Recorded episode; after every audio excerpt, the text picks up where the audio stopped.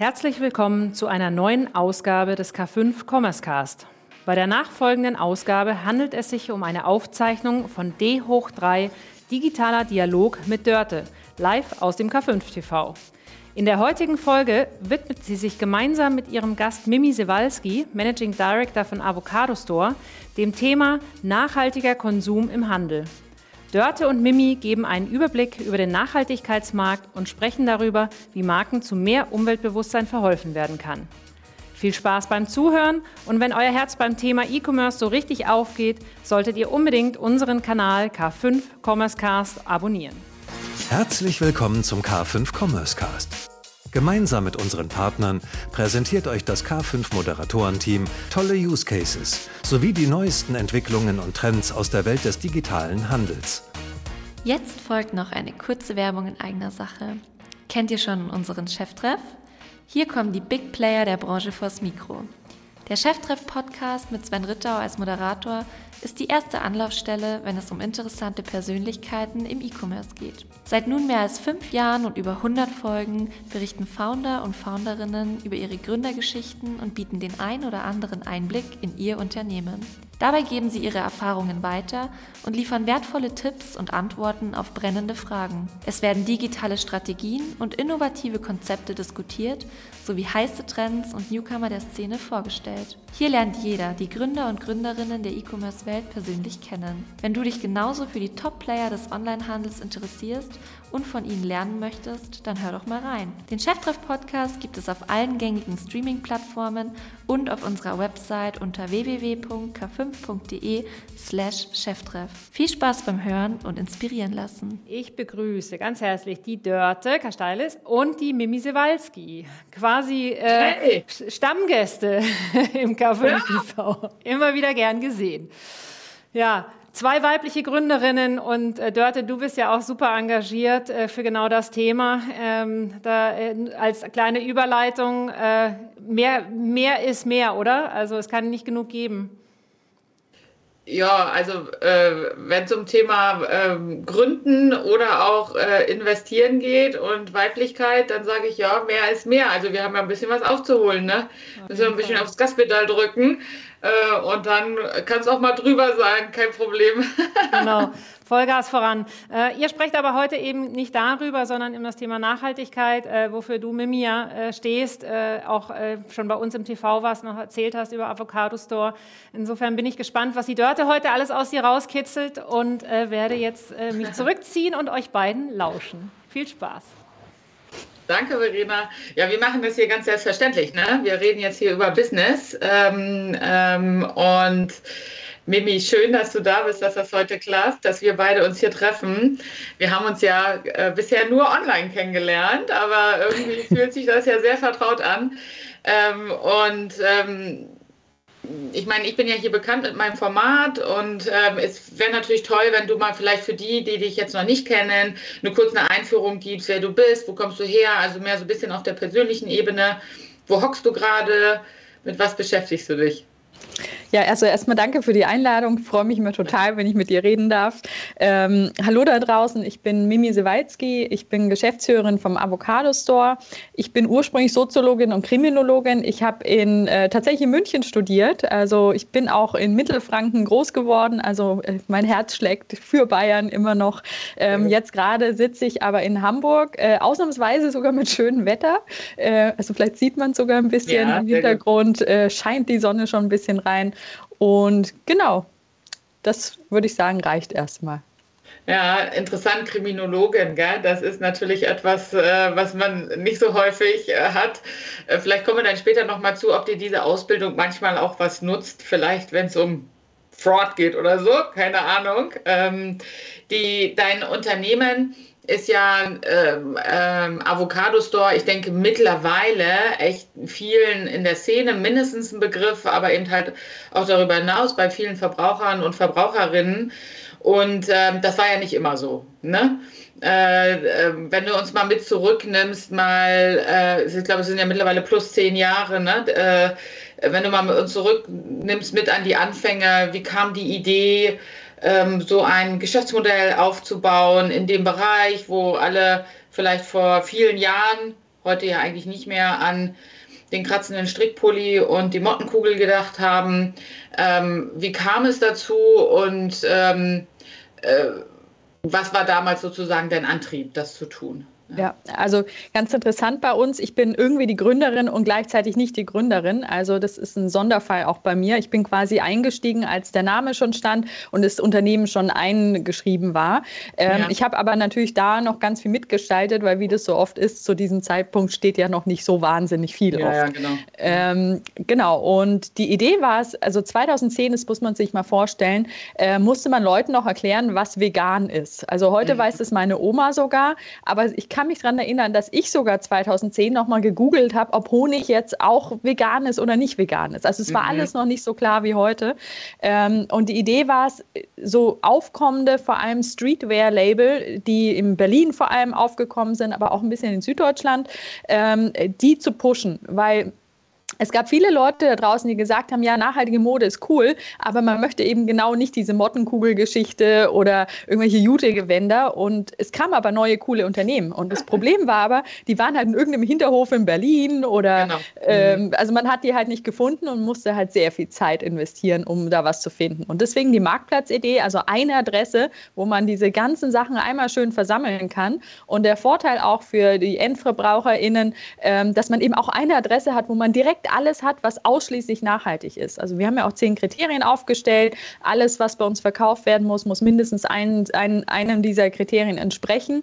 Und ähm, bei uns geht es nicht nur darum, irgendwie ein grünes Label dran zu klatschen. Wir zertifizieren auch nicht, wir prüfen auch nicht, sondern wir schaffen Orientierung und Transparenz. Das mhm. heißt, wir gehen mit den Labeln schon in, in, ins Gespräch und wir machen auch eine Vorauswahl, aber wir sind eben kein Ökotest, sondern das finde ich den eigentlich sehr spannenden und auch, das ist der Ansatz, der mich jeden Morgen wieder aufstehen lässt, ist, sowohl den Konsumentinnen an die Hand zu nehmen und zu sagen, du hast auch Verantwortung, du musst für dich selbst entscheiden, was es heißt für dich Nachhaltigkeit, aber auch eben diesen UnternehmerInnen, den ganzen Labels zu sagen, du musst halt transparent werden und ähm, da ist halt auch noch Luft nach oben und das könnte ein Weg sein und das macht mhm. unglaublich viel Spaß. Mhm. Wenn man jetzt ähm, 2010, ne, wo du gerade gesagt hast und zurückgenommen hast, im Berliner Hinterhof ähm, zu äh, 2022 heute, zwölf Jahre dazwischen, heute ist es ja nicht nur in Anführungsstrichen Mode. Ne? Also ihr habt euch ja in, in sehr, sehr viele Kategorien rein entwickelt wahrscheinlich. Ne? Und ähm, ja, vielleicht kannst du da mal zu was sagen, wo äh, irgendwie die Kategorien sind, die easy, easy Shot sind oder wo du sagst, oh, da sind Kategorien, das ist total schwierig, da gibt es eigentlich total wenig Angebot oder so, ja. Also ähm, Mode ist, ist das, was leicht ist, weil sich da ja. am meisten getan hat. Ist auch so bei uns so 60, 70 Prozent unseres Umsatzes basiert auf Modeartikeln. Was ähm, sich in den letzten fünf Jahren wahnsinnig entwickelt hat, ist das Thema vegane Schuhe oder auch nachhaltige Schuhe. Ähm, mhm. äh, Spoiler, vegan ist nicht unbedingt nachhaltig. Also das heißt, wir achten da schon auch drauf, dass vegane Schuhe auch nachhaltig sind. Ähm, und was auch jetzt mit Corona sich viel entwickelt hat, ist das ganze Thema Yoga äh, und Sport. Sport, also die ah, nachhaltige mhm. äh, Jogging-Leggings, aber auch äh, nachhaltige Yogamatten, Yoga-Blocks. Ähm, was man da halt so braucht. Und auch ganz spannend das ganze Thema äh, Regale, Möbel, ähm, Inneneinrichtungen, auch mhm. Design tatsächlich. Mhm. Und äh, also das war so in, in den ersten, zweiten Lockdown haben sehr viele Leute, also wenn man auf unsere Zahlen guckt, zumindest sich das Thema des Wohnens und nachhaltigen Wohnens angenommen. Auch sowas wie Teppiche oder ähm, worauf ich noch warte, äh, ist das Thema Duschvorhang. Das, da hat sich leider nicht so viel getan. Ey, den hatten wir schon mal, den Duschvorhang, ja. ne?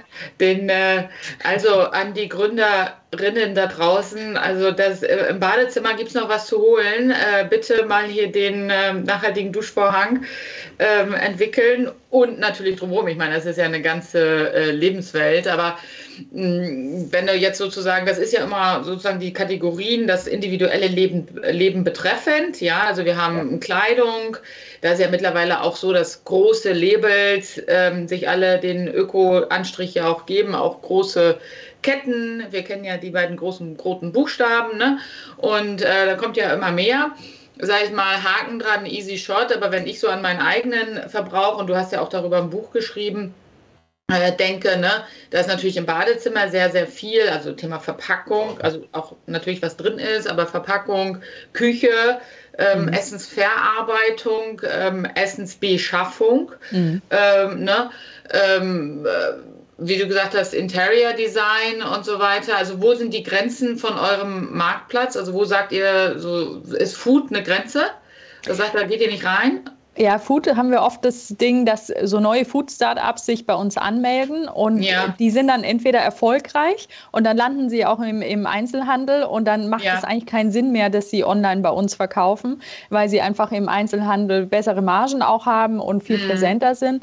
Äh, oder sie sind eben nicht erfolgreich, dann sind sie auch wieder schnell weg vom Fenster. Wir hatten aber dann vielleicht Arbeit mit dem Onboarding und natürlich mhm. auch der Betreuung. Mhm. Und ähm, bei Food finde ich es auch ganz spannend, ähm, dass da auch viele Menschen so ein bisschen ja, vorsichtiger sind, das online zu bestellen, weil sie oft Versandkosten haben natürlich. Äh, aber der andere Punkt ist auch, dass man, wenn das im Supermarkt steht, anscheinend mehr so das Gefühl hat, ach, ich probiere mal was Neues, als extra diesen Aufwand ähm, auf sich zu nehmen, das online mhm. zu bestellen. Also mhm. ich glaube, es hat was mit Impulsivkaufen und, und vielleicht auch Bauchgefühl mhm. zu tun. Wenn man im Supermarkt ist, ist man vielleicht eh im Kopf auch eher bei äh, Nahrung äh, als wenn man im Online-Shop vielleicht gerade nach dem schicken Eco-Sneaker geguckt hat, dann ist es wahrscheinlich im Kopf auch weiter weg. Also so mhm. erkläre ich mir das ein bisschen. Mhm. Aber gibt es durchaus sehr spannende Entwicklungen auch. Ja. Ich bin ja auch in Hamburg beim Food Innovation Camp äh, als Jurorin aktiv mhm. ähm, und bin immer wieder überrascht, was da die letzten Jahre an tollen Food-Innovationen auch kommen. Mhm. Ja, also die Branche finde ich auch spannend, weil das so weit äh, weg ist, äh, sozusagen von meinem eigenen Verbraucherverhalten. Also wenn vielleicht eine jüngere Generation, die nachkommt und dann wirklich online Lebensmittel ähm, shoppt oder auch sozusagen gezielt zu einzelnen Marken geht um sich Frühstück, Mittag, Abendbrot, Getränke, whatever. Ja. Ähm, das, äh, da bin ich mal gespannt, wohin sich das entwickelt, ob es da vielleicht auch mal später Marktplatzmodelle gibt, die das vielleicht auch konsolidieren, diese einzelnen Single-Marken, weil nicht jede schafft es ja tatsächlich im ähm, stationären Handel auch breit aufgestellt zu sein. Die haben ja auch begrenzte Regalflächen. Aber ähm, die, ähm, also heute ist es ja so, äh, korrigiere mich, dass euer Marktplatz so arbeitet, dass ihr einen eigenen Bestand habt an Ware. Mhm. Und natürlich die zugeschalteten äh, Marktplatzteilnehmer, wo wir in einem klassischen Marktplatzmodell unterwegs sind, ähm, ähm, in einem äh, Streckengeschäft, also wo die bei euch ongeboardeten Partner halt auch selber versenden. Wie ist denn da so die Ratio? Kannst du darüber sprechen?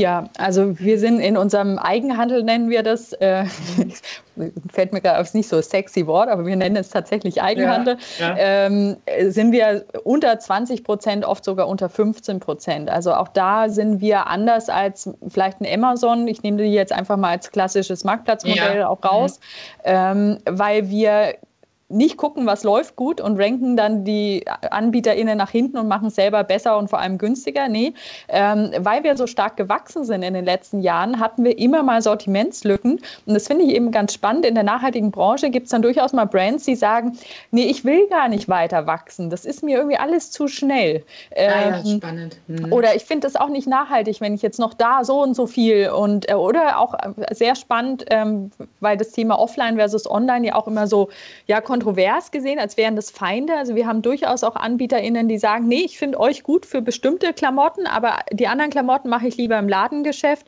Und deswegen nehme ich dann auch das Kapital lieber ins Ladengeschäft rein und ähm, kann euch, auch wenn ihr sagt, ihr habt das und das Wachstum, möchte ich nicht noch mehr Jeans bei euch einstellen, sondern das mache ich lieber im Ladengeschäft. Und das ist mhm. auch total in Ordnung. Das finden wir super.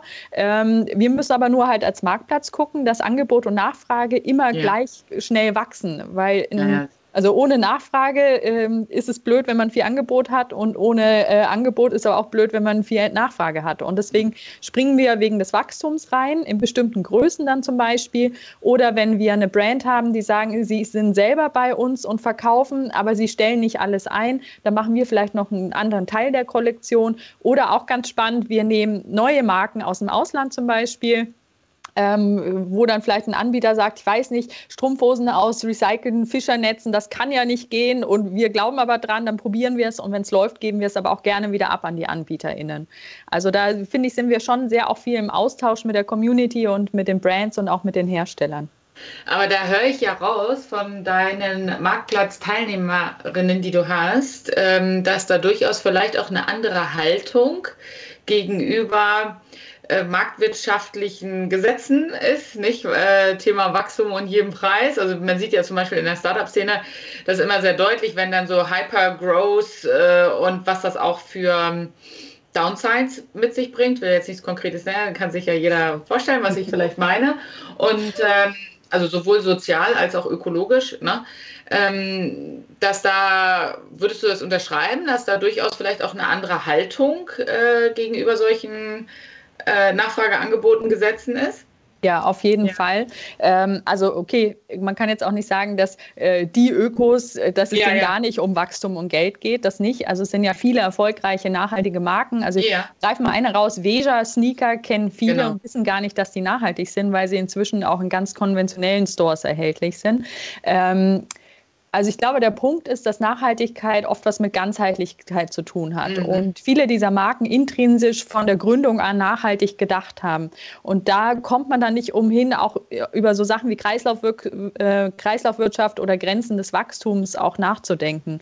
Und deswegen ist es, glaube ich, ganz natürlich, wenn, wenn die GründerInnen, die, wenn ganze Teams eben das in der DNA drin haben, diesen Nachhaltigkeitsgedanken, dass, äh, dass das eben auch dazugehört. Weil höher, schneller, weiter, das ist begrenzt bestimmt auch möglich mit nachhaltigen Marken. Aber irgendwann ist dieser Punkt da, wo es nicht nur um Verkäufe gehen sollte, sondern auch, mhm. da geht es halt vielen dann einfach um Impact und auch um Selbstwirksamkeit. Was kann mhm. ich tun als Marke, um, um den Planeten zu retten, um es jetzt mhm. mal so ganz pauschal auch zu sagen. Ja.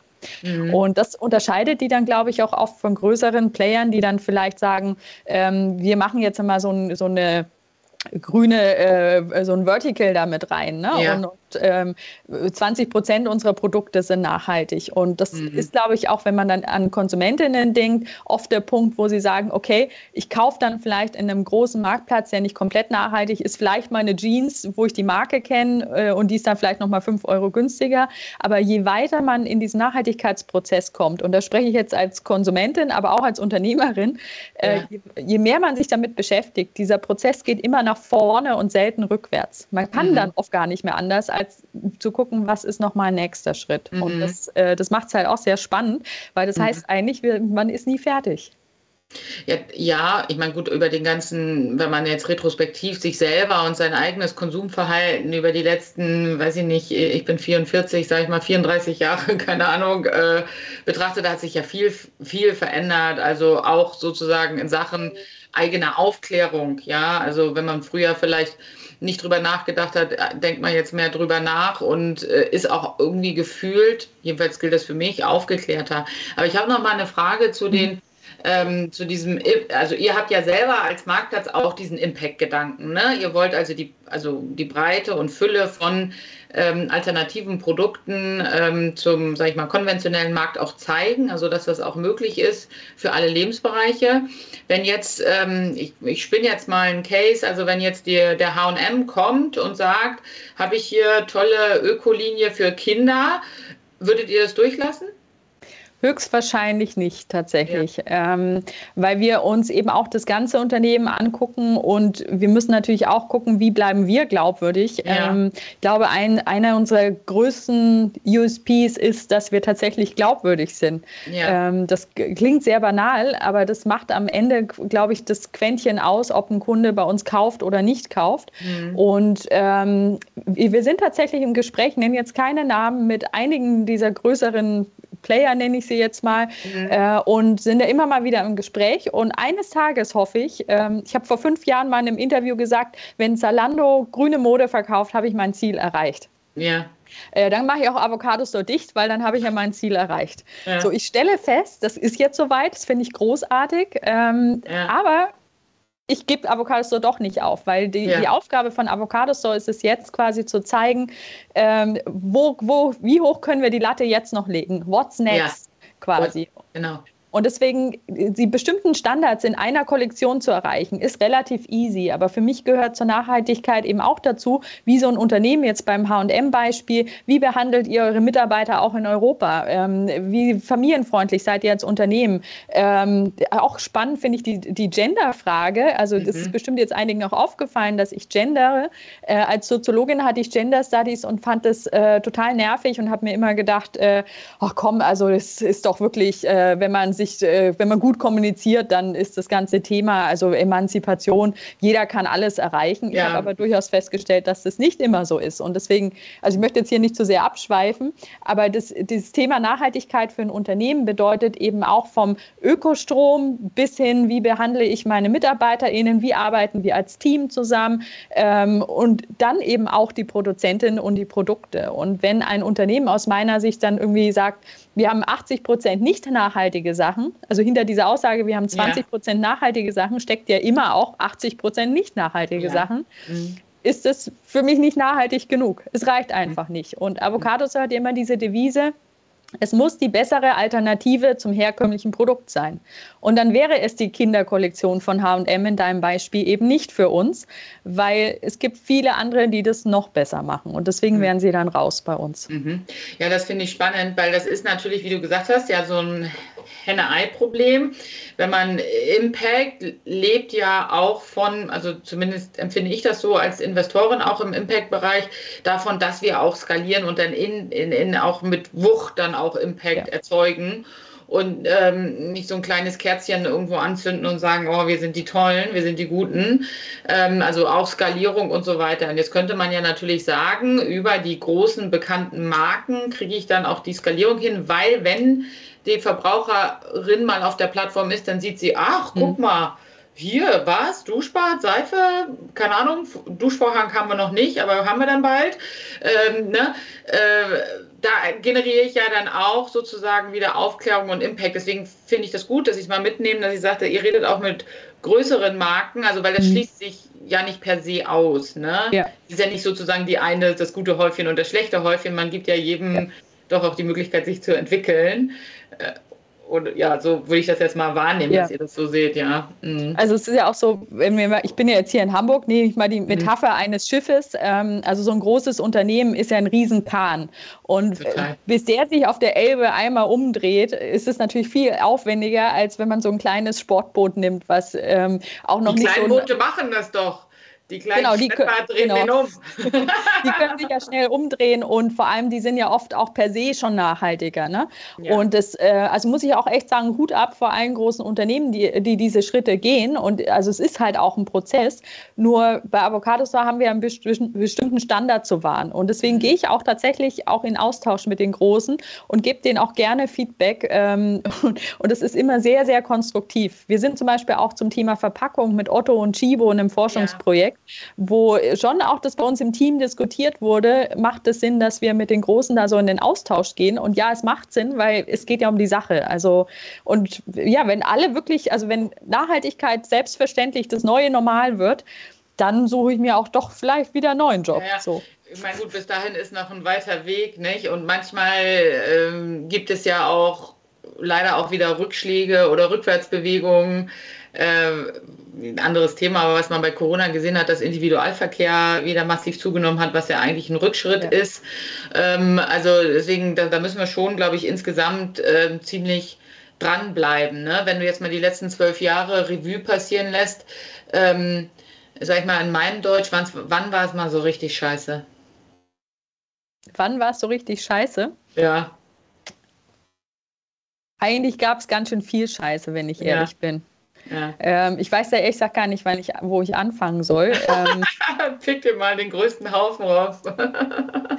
ähm, ja, also im Grunde muss ich sagen, dass ich die größte Scheiße finde, wie viel Wissen wir auf dem Tisch liegen haben und trotzdem nicht handeln. Und das ja. kann man, das kann man auf Unternehmen runterbrechen, das kann man aber auch auf äh, Politik runterbrechen. Ja. Ähm, ich glaube auch sowas, also es gibt ja viele positive Sachen auch, die passieren, wie zum Beispiel das Textil, also dieses Lieferkettengesetz, ne? ja. äh, was auch nicht ja. nur Textilien betrifft. Mhm. Ähm, da höre ich zumindest in, in, in, im Handelskammerausschuss oder in anderen äh, Netzwerken, wo ich drin bin, dass viele sagen, ja, es ist irgendwie nice try, aber es funktioniert nicht und es hat viel zu viel Bürokratie. Und dann muss man eigentlich auch sagen, dass es große Scheiße ist, wenn, äh, wenn tatsächlich endlich mal was passiert und es nur schlecht geredet wird, ja. muss ich leider sagen, ist es auch große Scheiße für mich. Mhm. Weil wir, wir wissen so viel seit, mhm. weiß ich mhm. nicht, 30 Jahren. Ich bleibe jetzt mal bei diesem Thema Klimawandel. Ja. Ähm, ist so viel klar zum Thema, was müssen wir tun, was können wir tun und es passiert halt zu wenig. Und deswegen ähm, finde ich, wenn was passiert, sollte vielleicht auch ein bisschen mehr geklatscht werden. Und damit schließen wir vielleicht auch den Bogen nochmal zu den großen Unternehmen. Ähm, das finde ich eigentlich auch nicht in Ordnung, wenn man da zu viel ähm, drauf rumhackt, wo die Greenwashing machen. Und gleichzeitig ist da die Schwierigkeit, eben diesen Spagat zu schaffen zwischen Transparenz und wirklicher Orientierung und aber auch zu sagen, ja, irgendwo müssen die ja anfangen. Mhm.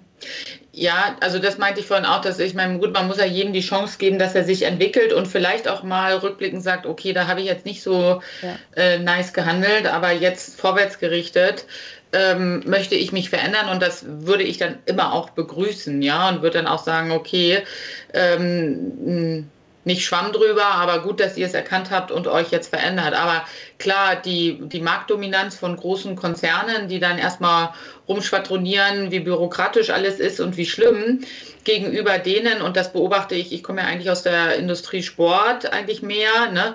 das beobachte ich im Sportbereich ja, wo es ja wirklich Leuchttürme gibt, die sich sehr, sehr stark auch über gesetzliche Anforderungen hinaus engagieren und dann natürlich im VK mhm. teurer sind. Ähm, ein Unternehmen, das kennen wir alle, ne, das VD oder auch, ich hatte hier ähm, ähm, mal als Gast auch den CEO von Bergzeit, mhm. die da versuchen, zumindest auch als Unternehmen, jetzt nicht unbedingt als Handelsplattform, als Unternehmen, auch sehr viel zu tun über die Vorgaben hinaus, wo ich denke, da können sich große ein Beispiel nehmen, weil es geht dann auch. Ne? Also man kann sich auch durch die Büro Bürokratie durchwursteln und oder konstruktive Vorschläge machen, wie man es entschlacken kann. Ja. ja. Und ähm, hast du das dann mal als, also siehst du das sozusagen für eure Plattform, für deine als so Nachteil, weil ihr sozusagen so engagiert seid und andere einfach sozusagen äh, Business as usual weitermachen und ähm, ihr Zeug irgendwie in die Regale stellen? Siehst du das als Nachteil oder siehst du das auch als Vorteil, weil ihr eben halt sehr klar in der Aussage seid? Ja, also eher letzteres sehe ich es mhm. schon eher als Vorteil, ähm, weil man, wenn man jetzt zum Beispiel bei uns ähm, 10 Euro ausgibt, dann kann man sich sicher sein, dass diese 10 Euro ausschließlich in nachhaltige Unternehmen gehen. Während mhm. äh, auf einem gemischten Marktplatz ähm, gibt man 10 Euro aus und kauft sich vielleicht ein nachhaltiges Teil, aber mhm. trotzdem können die 10 Euro für alle nicht nachhaltigen Sachen genauso mitverwendet werden. Mhm. Ähm, also deswegen sehe ich es bei uns eher als Vorteil und ich finde, bei uns uns ist auch nochmal der klare Vorteil, dass wir so viel Orientierung und Transparenz da reingeben, dass man sich als Konsumentin eigentlich gar nicht mehr so viel Arbeit machen muss. Man sieht halt direkt am Produkt und ja. man muss nur für sich selber entscheiden, passt das zu meinen Nachhaltigkeitskriterien. Mhm. mhm. Und deswegen, ähm, ich finde, viel mehr Klarheit geht gar nicht. Man kann sogar da am Produkt noch Fragen stellen oder auch Kritik äußern, ist auch sehr willkommen. Mhm. Passiert mhm. gar nicht so oft, meistens geht es so um die Größe und sowas.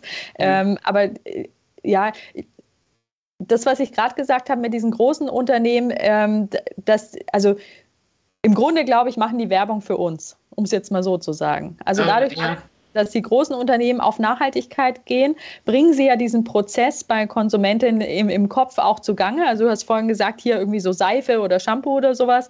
Ähm, wenn man sich einmal anfängt, damit zu beschäftigen, dann kommt man ja auch weiter und stellt fest, ah, äh, das Shampoo war jetzt vielleicht noch gar nicht, da gibt es noch ein anderes, dann googelt oder ekosiert man da ein bisschen durch die Gegend. Ja. Ähm, und dann wird man so oder so später bei uns landen. Also bin ich überzeugt davon, weil wir einfach wirklich eine sehr große Auswahl an wirklich nachhaltigen Brands haben. Also mhm. Deswegen glaube ich, ist es im Grunde Werbung für uns. Da musste ich letztens so, oder jetzt ist mir über den Weg gelaufen, ich weiß gar nicht mehr wann, also so lachen über, da war, glaube ich, bei Höhle der Löwen dieser Rasierhobel äh, wo wir natürlich über ein Produkt sprechen, was irgendwie seit 1810 uralt, ne? Gibt es eigentlich schon immer. Und jetzt das große nachhaltige Ding, jetzt keine Einwegrasierer mehr. Und man sagt ja, okay, man, man ist ja interessant, was man da eben halt Geschäftsmodelle draus äh, machen kann und dass das dann funktioniert und wo dann Verbraucher Rinnen vielleicht sagen, ah ja, ja, brauche ich ja gar nicht mehr den Einwegrasierer. Also wo wir über die 90er Jahre hin, hin erzogen worden sind, gehen wir dann jetzt in Teilen dann wieder zurück. Ähm, das finde ich sehr spannend, also finde ich nicht spannend, das finde ich unterhaltsam, um ehrlich zu sein. Ja. Bei dem Produkt ist aber auch so cool, weil, also den hatten wir ziemlich von Anfang an, hatten ja. wir Rasierhobel mhm. im Programm und es hat ja. niemanden interessiert. Keine Sau hat sich für diese Rasierhobel interessiert. Und dann haben wir im Team mal so überlegt, sag mal, wer von euch benutzt den denn eigentlich? Und alle so, oh nee, da, oh, da habe ich Angst, mich zu schneiden, oh, oh, oh. Und da haben wir realisiert, dass keiner sich an das Ding rantraut, weil alle, also zumindest jetzt die Frauen bei uns im Team, die Männer klar. hatten das noch weniger auf dem Schirm, äh, haben irgendwie gedacht, das ist wahrscheinlich messerscharf. Und da haben wir die einfach mal ausprobiert und haben quasi auch darüber erzählt. Und ähm, darauf will ich eigentlich hinaus, dass die Möglichkeiten des Storytellings, ne, also auf Social Media, keine ja. Ahnung, von Instagram bis TikTok ähm, ja. oder auch auf den Seiten, Bewegtbildvideos auf, an den Produktbildern, das hat so viel ermöglicht, was, was die Nachhaltigkeit beschleunigt, weil Nachhaltigkeit ja oft was auch mit der Geschichte zu tun hat. Also mhm. warum ist es denn die bessere Alternative und wie funktioniert es denn eigentlich? Und diese mhm. Hemmschwellen abbauen, das hat ganz viel mit toller und geiler Kommunikation zu tun. Und mhm. die nachhaltigen Brands, die erfolgreich waren, haben halt oft auch einfach richtig gut Kommunikation betrieben. Mhm. Ja, ja, das finde ich, ähm, also das finde ich auch die Geschichte, jetzt um den Rasierhobel da zu bleiben, ne, wo man dann sagt, okay, was, irgendwie 35 Euro oder keine Ahnung, was das Ding kostet. Der Einwegrasierer kostet gefühlt 1,99 mit einem Artikel an der Supermarktkasse. Aber wenn man das, das kann man auch die Story erzählen, nicht? Wenn man das dann hochrechnet und äh, ausrechnet, das ist manchmal, glaube ich, ja. fürs Verbraucher, ich glaube persönlich ist manchmal fürs Verbraucher Gehirn ein bisschen schwierig ist. Ja. Ähm, ne, und muss man halt gute Wege finden, quasi das zu erklären. Wenn du jetzt, ähm, du hast ja vorhin schon gesagt, ihr habt äh, im Grunde genommen, äh, seid ihr jetzt kein Ökotext, Schrägstrich Standard, ne? aber ihr habt ja schon, äh, was sagtest du, 10, 12 Kriterien. Äh, nach denen ihr aussieht, kannst du mal da so zwei, drei rauspicken, wo du sagst, mhm. ähm, die sind worth to explain. Ähm, also ja. wenn ich jetzt sozusagen, wenn uns jetzt welche zuschauen, die vielleicht eine Startup-Idee haben, neues Produkt ähm, in irgendeiner ähm, Kategorie, was müssten die so im Kern mitbringen, um bei euch gelistet zu werden? Ja, also ähm, ich eins der wichtigsten Kriterien ist das äh, Kriterium fair und sozial. Das heißt, mhm. wir gucken uns an, ist das Produkt fair und sozial hergestellt worden? Äh, was steckt dahinter? Also es muss jetzt nicht unbedingt das Fairtrade-Siegel haben. Das ist vielleicht auch nochmal ganz interessante Info. Äh, ich glaube nicht an dieses Schwarz-Weiß-Denken, dass alles ein Siegel haben muss und genau das erfüllen muss, sondern Nachhaltigkeit ist wie so ein Beziehungsstatus. It's complicated.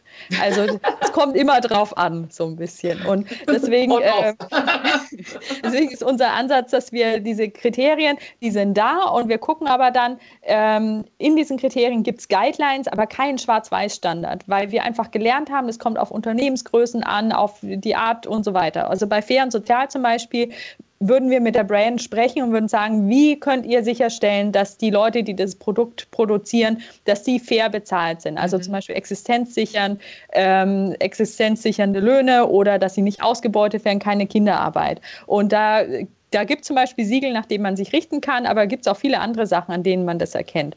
Eins meiner Lieblingskriterien ist äh, Cradle to Cradle, das heißt äh, von der Wiege in die Wiege. Ja. Das, da geht es im Grunde um Kreislaufwirtschaft. Das heißt, äh, da gab es mal ein Produkt, fand ich ganz toll, ein äh, Regenmantel aus äh, Kartoffelstärkenmaterial ähm, gemacht und der hatte noch Blumensamen eingenäht und das hat eine Designerin gemacht, die auf Festivals immer nach, wenn das Festival zu Ende war, musste die immer aufräumen helfen und dann hat die mhm. gesehen, da sind, wenn es geregnet hat, also tausende von diesen einmal Plastikponchos ja. und dann hat sie sich gesagt, wie geil wäre das, wenn die jetzt hier einfach äh, verrotten würden. Und Blumenwachs und dann wachsen da Blumen draus. Und dann hat die da tatsächlich aus einem Material, was verrottbar ist und relativ schnell auch verrottbar ist, äh, ein Regencape gemacht. Und äh, das ist jetzt bei uns in Deutschland nicht so der Verkaufsschlager, weil es kurzärmlich ist. Aber äh, im Süden hat das ganz gut funktioniert. Äh, und ja, es gab ja auch so wenig Festivals die letzten zwei Jahre. Ja, das auch noch, ja. Aber ich finde die Idee halt großartig, weil ja, sie es halt geschafft hatten, aus Kartoffelresten ähm, ein Material zu machen, was im Gebrauch nicht verrottet, aber wenn man es quasi da liegen lässt, wo es oft liegen gelassen mhm. wird, da würde es dann quasi verrotten und mhm. äh, keine Rückstände hinterlassen und da würden sogar noch Blumen rauswachsen. Also theoretisch mhm. könnte man sagen, sie könnte ja Kartoffelsamen reinmachen. Ähm, Kartoffeln werden anders angebaut, ich weiß, ja. äh, aber das wäre dann quasi die Krönung noch gewesen. Ja. Ja. Und das wäre so ein Kriterium, wo man einfach sagt, da bleiben möglichst keine Rückstände übrig. Also man designt, im Designprozess wird quasi schon die Verwertung und die Entsorgung des Produktes mitgedacht. Mhm. Das ist mhm. so die, die, ja, die Creme de la Creme, die Kür. Mhm. Und wie kann ich mir das vorstellen? Kommen da täglich, klopfen da täglich bei euch äh, Jungunternehmer oder ähm, etablierte Unternehmen an und sagen, ich will gerne mitmachen, lass mich rein? Ja, also es sind mhm. ähm, seit Corona mehr als jemals zuvor. Also es sind ähm, mhm. schon mehr auch, als wir manchmal bearbeiten können und auch mehr, die nicht mehr unseren Kriterien entsprechen. Also es sind viele junge Startups auch dabei, die ähm, sich Nachhaltigkeit auf die Fahnen schreiben, aber das nicht ausreichend machen. Also um mal ein Beispiel zu sagen, wenn man in der Verpackung und im Produkt nicht mit, also Lebensmittel jetzt nicht mit Bio arbeitet und dann aber sagt, man ist nachhaltig, weil man irgendwie im Monat x Euro in ein äh, Siegel einzahlt oder in eine Aktion einzahlt, die irgendwie Blühwiesen pflanzt, dann reicht es halt nicht, sondern mhm. da würden wir sagen, ja, dann guck guck doch mal, wie du in deinem Produkt, wenn du, wenn da Gemüse drin ist, wie du da vielleicht auch noch Biogemüse reinmachen kannst. Oder mhm. da gibt es eben so viel, das Level ist einfach so gestiegen, dass dieser Satz, es muss die bessere Alternative zum herkömmlichen Produkt sein, einfach viele ausschließt jetzt. Ähm, mhm. Und wir sortieren da ein bisschen strenger, als wir das vielleicht vor fünf, sechs Jahren gemacht haben, weil wir einfach auch so viel ähm, ja, der Nachfrage gerade haben oder Angebot, je nachdem von ja. welcher Seite man es sieht, äh, dass wir auch sagen können, nee, wir nehmen jetzt wirklich nur noch die Besten. Das finde ich spannend. Das ist ja eine Entwicklung, die ihr dann durchgemacht habt, dass du sagst, okay, jetzt, ähm, jetzt mal übertrieben gesagt, seid ihr an einem Punkt, wo ihr euch das aussuchen könnt und wo ihr genauer hingucken könnt. Und es aber auch eine Begehrlichkeit, also wenn man jetzt im Marktplatz, ne, Demand und Supply, äh, eine Begehrlichkeit entsteht, dass man bei euch auf der Plattform eben halt in dem Umfeld auch stattfinden möchte. Das finde ich eine spannende Entwicklung, ja. Ja, es ist äh, fast schon ein bisschen so, dass wir so ein, wir nennen es so intern, sagen wir, wir haben das Gefühl, wir werden so zum Siegel. Also, dass manche ja. bei uns verkaufen wollen, damit sie offiziell als nachhaltig gelten. Mhm. Das haben wir so nie geplant, aber das spüren wir durchaus manchmal. Und habt ihr, ähm, ähm, ich meine, du hast, ich habe, äh, du warst ja im November beim Sven zum Cheftreff 2020 wohlgemerkt. Mhm. Also ist jetzt auch schon wieder eine Weile her, so also anderthalb Jahre. Es ist immer noch Corona, das haben wir noch nicht ganz äh, fertig gekriegt, aber äh, seitdem diese, ich meine, ich mag das eigentlich nicht so gerne, immer auf dieser Corona-Zeit drumherum denken, ist wahrscheinlich relativ klar, ähm, dass es auch, dass ihr auch Corona-Effekte hattet. Ähm, ähm, was bleibt da positiv hängen? So, also wir hatten, also positiv hängen bleibt, dass 2020 für uns umsatztechnisch ein Rekordjahr war. Das okay. ging auch noch in 2021 mit rein, hat sich nicht komplett durchgezogen, aber es waren durchaus zwei gute Jahre. Ähm, mhm. Jetzt ist es wie bei vielen anderen bei uns gerade nicht so rosig, wie wir das gerne hätten. Ähm, das liegt aber auch an der Ukraine-Krise, an den Energiekosten Klar. und so weiter. Ähm, was hängen bleibt, ist viele NeukundInnen, die ja auch so auf dem das meine ich nicht abwertend, eher so auf den Nachhaltigkeitsbeginner-Level bei uns gelandet ja. sind, ähm, die gesagt haben, ich habe mich noch nie damit beschäftigt, ja. ist aber spannend bei euch, wie mache ich denn, wie lege ich denn jetzt los? Ja. Und äh, die sind auch dran geblieben, also das finde ich mega spannend und ich finde auch mega spannend viele, viele Neugründungen und auch Ladengeschäfte, die den Schritt ins Online gewagt haben. Also, ah, ja. mhm. ähm, weil vorher haben viele Ladengeschäfte gesagt, nein, dieses Online, äh, das macht uns kaputt und äh, ähm, ja, es wird, ja. Wir hatten ja in Corona gesagt, dass Ladengeschäfte, die irgendwie nachhaltige Produkte haben, bei uns kostenlos onboarden können, dass wir sie supporten wollen. Und da haben sich viele gemeldet und es war irgendwie ganz toll, da auch so ein bisschen diese, diesen Krieg mal zu befrieden, weil ja, ich bin wirklich mhm. überzeugt davon, dass es nicht online versus online ist, sondern dass es am besten funktioniert, wenn man sich die Hand reicht. Das sind die erfolgreichsten Marken und ich würde mhm. auch als Avocado-Store wahnsinnig gern Ladengeschäfte haben. Äh, das ist halt in unserem Budget, Budget gerade nicht drin, aber ich glaube, das wäre so gut für uns irgendwie so ein paar Flagship-Stores ja. oder sowas zu haben. Ähm, und deswegen freue ich mich da am meisten drüber, dass so viele Ladengeschäfte gemerkt haben, dass es einfach ein guter Channel für sie ist, wo sie einfach mehr Umsatz machen und was sie da an Gewinn machen, können sie auch gerne wieder in ihr Ladengeschäft reinstecken. Hm. Ja, da kann man also vielleicht zum Abschluss nochmal so diesen Schwenk hin zum, äh, zum Individuum. Ne? Also das, ähm, es ist ja manchmal so ein bisschen so der Tenor, naja, also wenn ich mir jetzt einen, einen veganen Sneaker kaufe, ist ja mein Impact relativ gering. Ne? Und jetzt hast du ja auch sozusagen zum Thema nachhaltig leben. Ähm, da beschäftigst du dich ja schon sehr lange mit und bist ja Expertin, äh, mir auch ein Buch geschrieben. Und ähm, wenn du sagst, also wenn ich jetzt für mich sage, so als mittelalte Frau, ich möchte eigentlich meinen kompletten Lebensstil versuchen, möglichst umzustellen, um einen breiteren ähm, Impact zu generieren über alle Lebensbereiche, wo soll ich dann anfangen und wo soll ich dann aufhören? Also wie, weil du sagst, wir haben viele ja. Neukundinnen auch gehabt, die das erste Mal sich da beschäftigen. Wo kann man denn anfangen? Ja, also es überrascht jetzt vielleicht äh, viele, wenn ich sage, weniger konsumieren, aber mhm. besser konsumieren.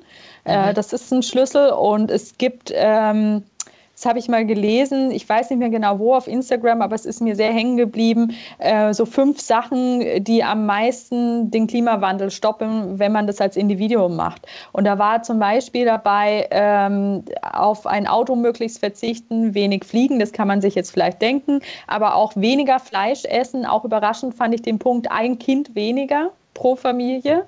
Ähm, das ist natürlich was, da geht es schon in die Freiheit des Individuums, ja. aber ich fand es trotzdem spannend, dass es aufgetaucht ist. Und was, was wirklich jeder ganz easy machen kann, Ökostrom. Ja. Also das ist wirklich was, ähm, was relativ easy ist in der Umsetzung und auch, ja, okay, ich, mit den Energiepreisen heute weiß man es jetzt gerade nicht, wo die Preise stehen, äh, aber theoretisch ist es nicht wahnsinnig viel teurer wie normaler Strom. Mhm. Und äh, ja, das sind auf jeden Fall Punkte und vielleicht auch nochmal so, was bewirkt es, wenn ich als Einzelner was mache. Äh, möchte ich kurz noch ein Beispiel sagen. Hambacher Forst, erinnern sich bestimmt viele ja. noch dran, mhm. äh, war wahnsinnig viel in den Medien und in der Zeit haben sich so viele Menschen für Ökostrom angemeldet wie sonst nie in der Geschichte. Also es Ach, war wirklich, ähm, das hat viel in den Köpfen anscheinend bewirkt und dadurch, dass sich viele Einzelne für Ökostrom angemeldet haben, äh, wurden halt natürlich dann auch Massen an CO2-Emissionen eingespart. Ja. Und äh, deswegen viele Einzelne, die diesen Schritt gehen, macht halt dann doch eine Masse aus. Ja, ja, ja, klar. Also man muss aber sozusagen ja schon so ein bisschen ins ähm, Handeln kommen. Ne? Und interessant finde ich halt diesen Punkt, da wir auch hier so bei der K5 und Retail und eigentlich ja unsere Geschäftsmodelle, alle, die hier zuhören, in irgendeiner Form damit zu tun haben, dass physische Produkte über den Tresen wandern und vielleicht auch wieder zurückwandern. Ähm, äh, das Thema eben halt weniger Konsum dafür bewusst äh, konsumieren. Das finde ich schon, also wenn man äh, das für sich beherzigt, man kauft ja einfach manche Sachen auch einfach so aus dem Impuls raus. Ne? Ich habe das die letzten zwei Tage auch wieder in so einem Workshop gehabt. Ähm, und vielleicht da dann noch mal kurz innehalten. Ich habe immer, ich persönlich habe so einen Trick, weil ich ja auch manchmal dazu neige, Impulskäuferin zu sein, online auch natürlich, dass ich mir die Ware in den Warenkorb lege und mhm. sage, und jetzt schlafe ich mal eine Nacht drüber. Ja. Und am nächsten Tag ist das irgendwie schon gar nicht mehr so begehrlich. Das ist irgendwie ganz interessant, ja. Aber es ist ja natürlich auch eine große Chance, auch für viele Online-Händler, weil natürlich bewusster Konsum, wenn man äh, Konsumentinnen klar macht, warum das Produkt teurer ist und was es ja. auch zur Nachhaltigkeit beiträgt, dann ist es auch eine Chance, die Sachen zum wirklichen guten Preis zu verkaufen. Und damit mhm. meine ich auch den Thema Wert, also im Sinne der Wertschätzung. Ich finde dieses Wort eigentlich sehr wunderbar, äh, mhm. dass man dann vielleicht auch wieder zur Qualität zurückkommt und mhm. also auch als Produzent auch sich wieder Qualität erlauben kann und nicht immer nur auf den Preis gucken muss. Mhm. Ne, das ist ja oft auch so aus Produzentensicht getrieben, dass man sagt, naja, also wenn ihr den VK so haben wollt, dann müssen wir das so und so produzieren. Ja. Ähm, und dann können wir das Material nicht nehmen, was ihr da jetzt gerne hättet, dann ist es mhm. halt Polyester. Also äh, ja. in der Textilindustrie. Ja, ja. Und das finde ich ist halt auch, wenn, wenn, wenn wir da mehr hinkommen zu diesem bewussten Konsum und darüber besser erzählen können, und da ist digital natürlich eine mega Chance, dann kommen wir vielleicht auch wieder mehr zu dieser Qualität von Dingen zurück. Und mhm. ähm, das ist, finde ich, eine große Chance auch für viele HändlerInnen. Mhm. Ja, da bin ich total bei dir. Es gibt natürlich, ich meine, das könnte man jetzt ausdiskutieren bis zum St. Nimmerleins-Tag, mhm. auch andere Seiten, wo, also Themen, wo das vielleicht nicht so schwierig ist. Wir sind ja auch immer alle in einer relativ saturierten Filterblase unterwegs. Ja. Ne? Also ähm, da muss man ähm, dann auch immer alle Seiten betrachten, finde ich. Dafür reicht die Zeit heute nicht. Ähm, äh, ich habe noch mal, ich bin ja auch Kundin bei euch, Nochmal ganz kurz zum Thema auch zu dieser Verpackungsinitiative. Ne? Wir ja. hatten das Thema ja schon mal. Und äh, das ist ja auch etwas, ähm, was, denke ich, die E-Commerce-Szene sowieso umtreibt. So richtig Lösungen haben wir noch nicht gefunden äh, für das Thema. Ähm, wiederverwendbare Kartonage, wie auch immer, wenn man bei euch am Marktplatz irgendwie zwei, drei Artikel bestellt, kann das eben halt unter Umständen sein, dass man auch zwei, drei Pakete bekommt, ne? Ja. weil es eben von den ähm, Marktplatzteilnehmerinnen versendet wird.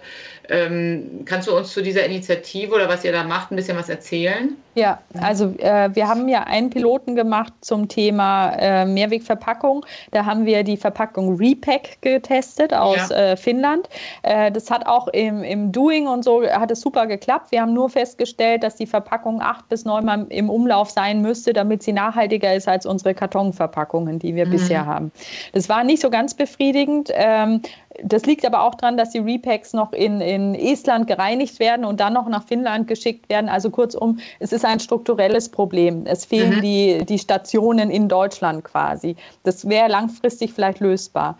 Äh, jetzt habe ich aber ein neues Projekt und das äh, spreche ich auch gerne aus, weil vielleicht inspiriert es ja, äh, ja. den einen oder die andere. Ähm, und zwar machen wir gerade einen Piloten mit dem Startup Send Me Pack. Mhm. Ähm, also lustiges Wortspiel eigentlich auch.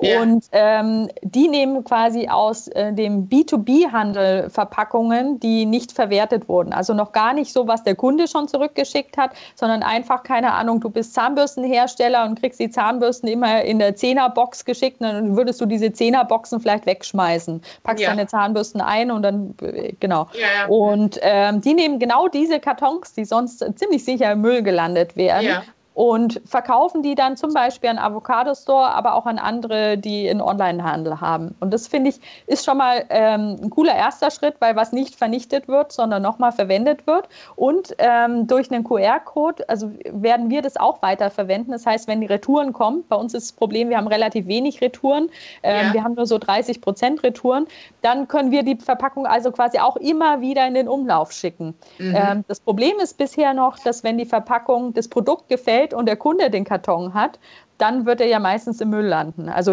mhm. ich bin zum Beispiel jemand, ich habe hier immer Kartons rumliegen aus ja, meinen auch. eigenen Online-Bestellungen, aber manchmal nimmt es auch überhand und dann muss ich auch mal welche wegschmeißen. aber das tut mir immer richtig weh.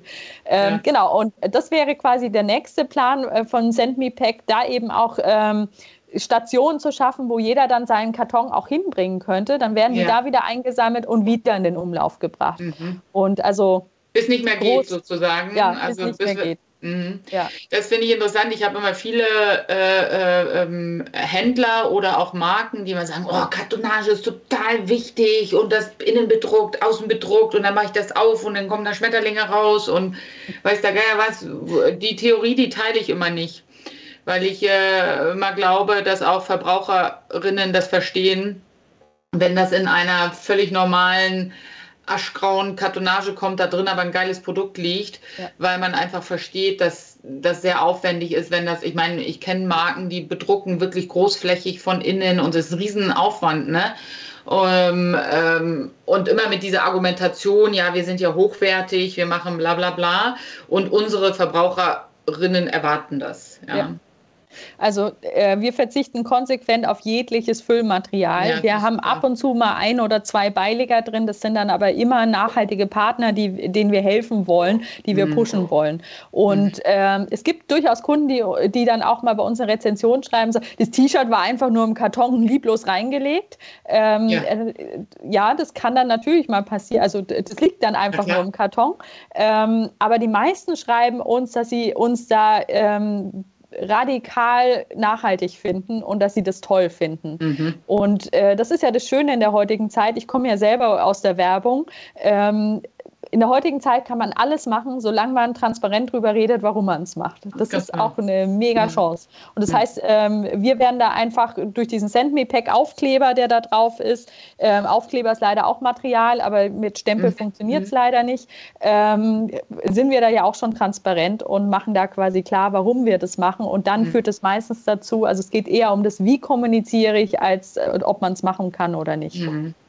Wenn da eigentlich mal viele große Versender, also wenn du sagst, ihr seid auch in den, oder mit Chibo und Otto, was, wo natürlich Millionen von Pakete ja. über das Laufband gehen, äh, wenn die umdenken und sagen, okay, wir reduzieren äh, den Foot, also ne, und erklären das äh, Verbrauchern, dass unsere Kartonage eben nicht besonders schick, äh, großflächig bedruckt und also, also einfach simpel und sie war unter Umständen schon mal bei jemand anders und kommt jetzt zu dir, äh, dieser Karton. Jetzt habe ich hier irgendwie äh, äh, die Matrix drüber, ähm, dann äh, könnte man in der Supply Chain, glaube ich, schon auch viel Impact ähm, auch nochmal generieren. Ne? Ja. Ähm, warte mal ganz kurz, ich mache mal hier so und so. Weiß ich nicht, woran das liegt, dass ich hier so ein bisschen Bildstörung habe. Ähm, ja, damit mal so abgeschlossen, wir sind schon am Ende der Zeit. Ähm, gibt es was, wo du sagst, äh, das möchtest du eigentlich mal allen äh, Zuhörerinnen privat noch vielleicht mit auf den Weg geben? Wir sind ja alle unseres Glückes Planeten eigener Schmieds sozusagen, ja? Sind wir. Mhm. Ja, also ich bin ja auch nicht so ein Freund des äh, dogmatischen Zeigefingers, ja. weil dann folgt immer schnell der Mittelfinger. Ähm, ja. Aber ich, alles, was wir heute zum Thema Nachhaltigkeit tun, wird uns viel Schmerz später ersparen. Mhm. Ja, Prävention muss man erklären, äh, ist im Gesundheitswesen auch nicht anders, nicht? Aber vielen Dank, Mimi, dass du dir die Zeit genommen hast, heute hier bei uns zu sein. Ich weiß nicht, ob Verena äh, da ist. Äh, ja, sie ist da. ja, ich habe hier irgendwie mit meiner Kamera, die gibt den Geist auf, glaube ich, äh, Nee, das ist also, äh, ich, wir haben gerade im Hintergrund auch gesprochen, es scheint äh, bei Microsoft-Geräten so zu sein äh, Kameras, dass die, also ich glaube, sie wollen überperformen und dabei machen sie, wir sagen immer Minecraft-Optik. der Special Effekt, ich weiß es nicht. Ja, tolles Gespräch, ihr beiden. Ähm, macht einmal Spaß. Ich finde auch immer die Anregungen und fand jetzt den letzten Satz auch noch von dir, äh, Mimi, ganz, äh, ganz gut. Dieses, es ist eigentlich um die Frage, wie man die Sachen auch verkauft. Ne? Äh, also mhm. dieses, äh, es gab ja immer diese Zeit, als es anfing, eben dieser Öko-Trend und mhm. äh, die Leute dann in den gefühlt zerrissenen Pullovern rumgelaufen sind, die aber ja. 500 Euro gekostet haben. Ja. Ähm, also wo jeder andere gesagt hat, es sieht aus wie aus Müll gezogen. Ich meine, die Zeiten sind jetzt auch wieder vorbei. Heutzutage sind die nachhaltigen Produkte durchaus sehr schick, ja. Das Aber stimmt. es ist mhm. ja wirklich nur das, das Verkaufen. Und wenn du wirklich äh, das, also mir geht es auch so, was passiert denn schon mit den Verpackungen? Ehrlich gesagt, reiße ich auf und ich bringe es in Müll. Und klar sieht es mhm. schön aus, wenn es bedruckt ist und noch mit viel Liebe gemacht, aber es macht das Produkt ja nicht besser. Das ist nee, einfach so. Du schmeißt es weg ja. am Ende ja. des Tages, gell? Ja. ja. Und da äh, versuche ich auch immer schon an viele Händler und so hinzureden und sage, dass das, glaube ich, überbewertet ist oder dass eben so wie Mimi das sagt, eben, dass das erklärt wird. Ja, mhm. so kann ich im Checkout natürlich einbauen und sagen, erklären, Achtung, hier kommt ein ganz normaler Karton, da drin ist aber dein geiles Produkt. Ne? Ja. Und ähm, dann habe ich auch bessere Recyclingmöglichkeiten einfach ähm, ähm, in der Kreislaufwirtschaft. Äh, da müssen wir mal eine Industrieinitiative mhm. starten. Ja, ja, und du, was eigentlich auch die Krux ist, dass man, äh, also ihr alle versuchen CO2-neutral zu sein, klimaneutral mhm. zu sein und machen rum und du kannst noch was anklicken, damit du deinen Beitrag leistet, aber an den mhm. Stellschrauben, die ja eigentlich total billig sind, wenn man es mal so total. nimmt, und auch noch ja. günstiger sind für den Händler, ja. da macht man es genau. dann oft nicht, eigentlich verrückt. Ja, und was ja eigentlich schon die Ursache ist. Ne? Also mhm. Avocado Store kompensiert ja sogar auch äh, die Retouren der Päckchen. Also wir kompensieren nicht nur uns als Unternehmen, sondern auch alle Päckchen und alle Retouren von allen mhm. Händlern. Mhm. Und ähm, das ist halt was, wo ich denke, ja, wenn es halt von Anfang an weniger Päckchen gäbe oder eine bessere Verpackung, dann müsste man halt ja. auch weniger kompensieren. Kompensieren, ja, genau.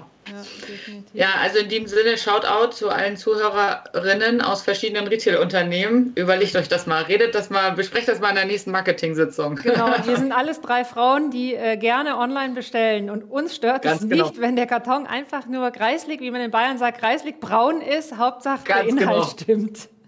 Ganz ehrlich, genau. das machen ja große Versender nicht anders. Da geht es ja nicht um schicke Verpackung. Ne? Ja. Also in dem Sinne, Vielen Sehr Dank. schön. Tolles Gespräch, äh, toller Inhalt. Wir werden äh, auf der K5, äh, wenn wir uns endlich dann alle physisch auch wieder treffen, ja das Thema Nachhaltigkeit, ja, oder das Thema Nachhaltigkeit auch nochmal ähm, mhm. Äh, platzieren und dem einen Blog widmen. Ähm, äh, wahrscheinlich sehen wir euch da eh wieder, aber dann äh, können wir da auch nochmal in, in, in gewisse Vertiefungen nochmal reingehen. Ich denke, es interessiert wirklich viele.